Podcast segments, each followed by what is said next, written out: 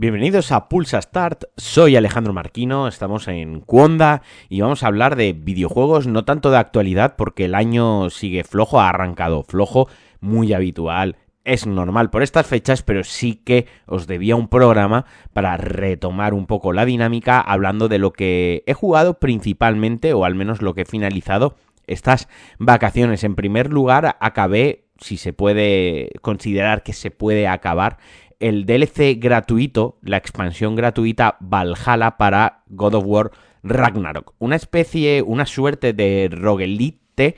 que además parece que, en The Last of Us 2 Remaster vamos a tener algo similar en, esa línea. Pero bueno, centrándome en God of War, que sirve también a modo de epílogo para cerrar la historia de Kratos. Insisto, quien no haya jugado God of War Ragnarok, que, que, se deje Valhalla para, para el final, está en el menú principal del juego cuando entras, está como una opción más, está nuevo juego, cargar partida, opciones y pone Valhalla, es decir, no lo juguéis hasta que no acabéis, hasta que no acabéis el juego principal, porque en sí mismo este epílogo, este, este DLC es un spoiler en sí, todo en sí, ¿vale? ¿Y, y de qué trata? ¿En qué costa? Este, este DLC que como digo fue gratuito, creo recordar, llegó el 12 de diciembre, se actualizó a cualquiera que tuviese el juego, no había que pagar nada, y que es una suerte de roguelike, como digo, mezclado con historia, con narrativa, eso me ha gustado mucho, está muy bien, en el cual cierra la historia de Kratos y que tendremos que jugar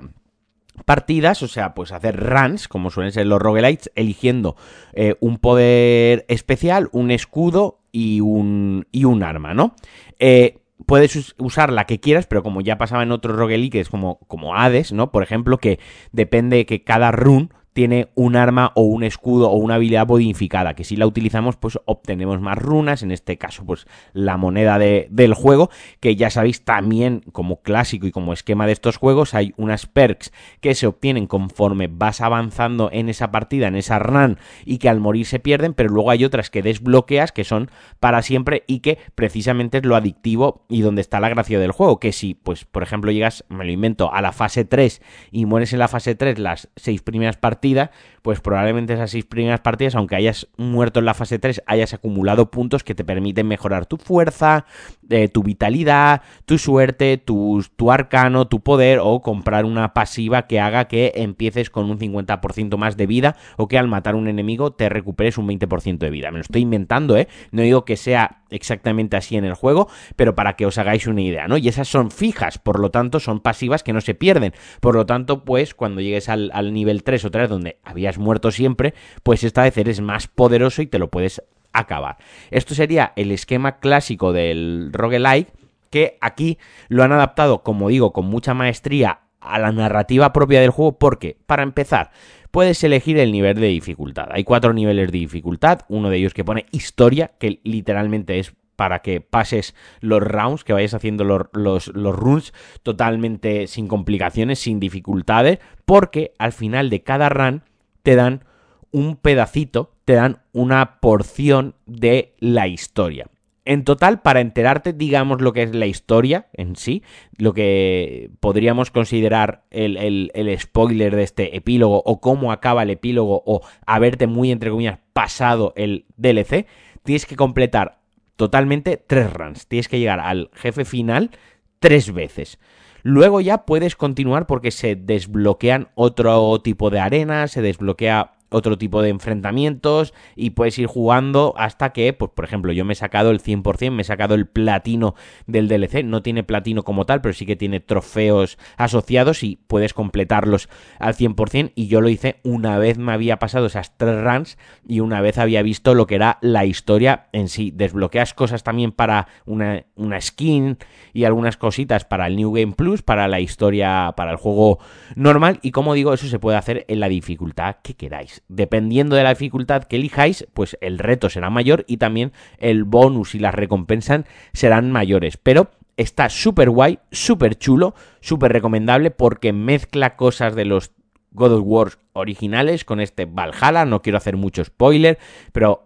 aparecen cosas de, de, Grecia mezcladas con cosas de la mitología nórdica. Creo que han sido muy originales, creo que han estado muy avispados. En el primer God of War no hubo DLC y en este han hecho una cosita muy pequeña. En una hora y media, dos horas, en nivel fácil, se pueden completar las terrans. Si queréis ir a lo básico, si queréis ir a pasarlo y ver la historia y ya está, no os va a llevar mucho tiempo. Pero creo que han tenido muy buen gusto sabiendo hacer algo mucho más íntimo, más pequeñito, sobre todo íntimo también porque habla mucho de, de Kratos, de su pasado y, y ahonda mucho más en su en sus sentimientos y en su personalidad, pero algo mucho más pequeñito, algo más comedido, pero que cierra muy bien el juego. Y a lo otro que he estado jugando ha sido a Evil West, un juego que tenía pendiente que lo tuve en la mano eh, la semana antes de Navidades porque dije, venga, me compro un juego para Navidades, lo vi rebajado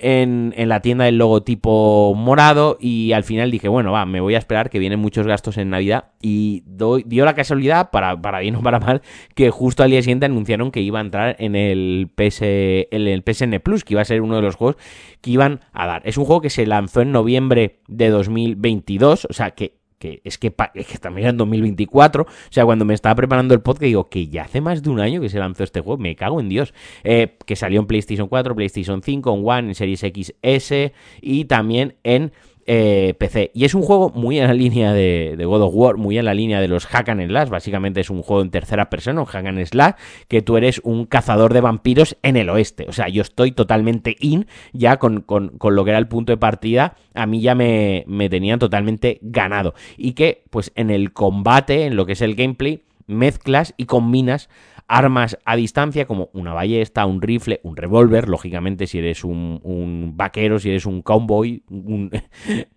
forajido del oeste que caza vampiros, pues tiene que llevar un revólver, lanzallamas, látigo, bueno, es un montón de cosas y aparte pues golpes a melee con un guantelete que tiene habilidades pues que sí, eléctricas, etc etc. O sea, la premisa está bastante chula, además está todo pues muy metido en el folclore norteamericano de, de, de, ese siglo, de esa época, y que detrás tiene pues la típica trama, que no por ser típica es peor, sino pues la, el cliché de los vampiros, la sociedad secreta, que están encontrando una manera de hacerse más fuerte, tú perteneces a una sociedad secreta que caza a estos vampiros, y bueno, como digo, el juego se ve bastante bien, corre en Unreal Engine 5, tiene dos modos de, de visualización, el modo rendimiento y el modo fidelidad. El modo rendimiento, para ser justos y en honor a la verdad, pues hay veces que racanea un poquitín y tiene caídas de frame, sobre todo cuando hay muchos enemigos en pantalla, pero creo que es necesario jugarlo a 60 frames porque es muy frenético, es muy vistoso,